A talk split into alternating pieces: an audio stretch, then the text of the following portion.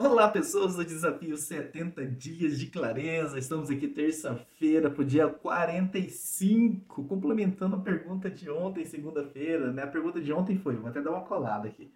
Você gosta do seu atual trabalho e do que você está fazendo hoje?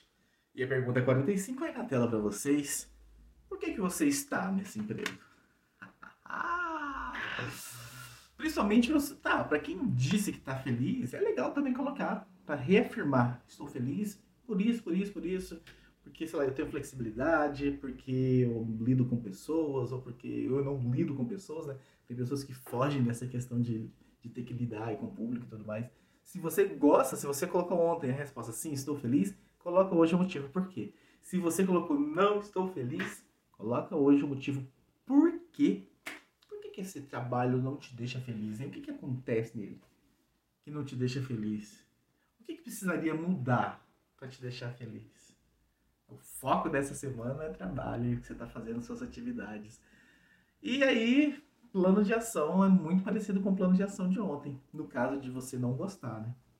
Você vai colocar o porquê que você não gosta, e um plano de ação é começar a vislumbrar. Você já tem claro o que, que você gosta para começar? Porque tem gente que não gosta do que está fazendo, mas não tem a menor ideia do que gostaria de fazer. É buscar essa clareza, trazer essa clareza.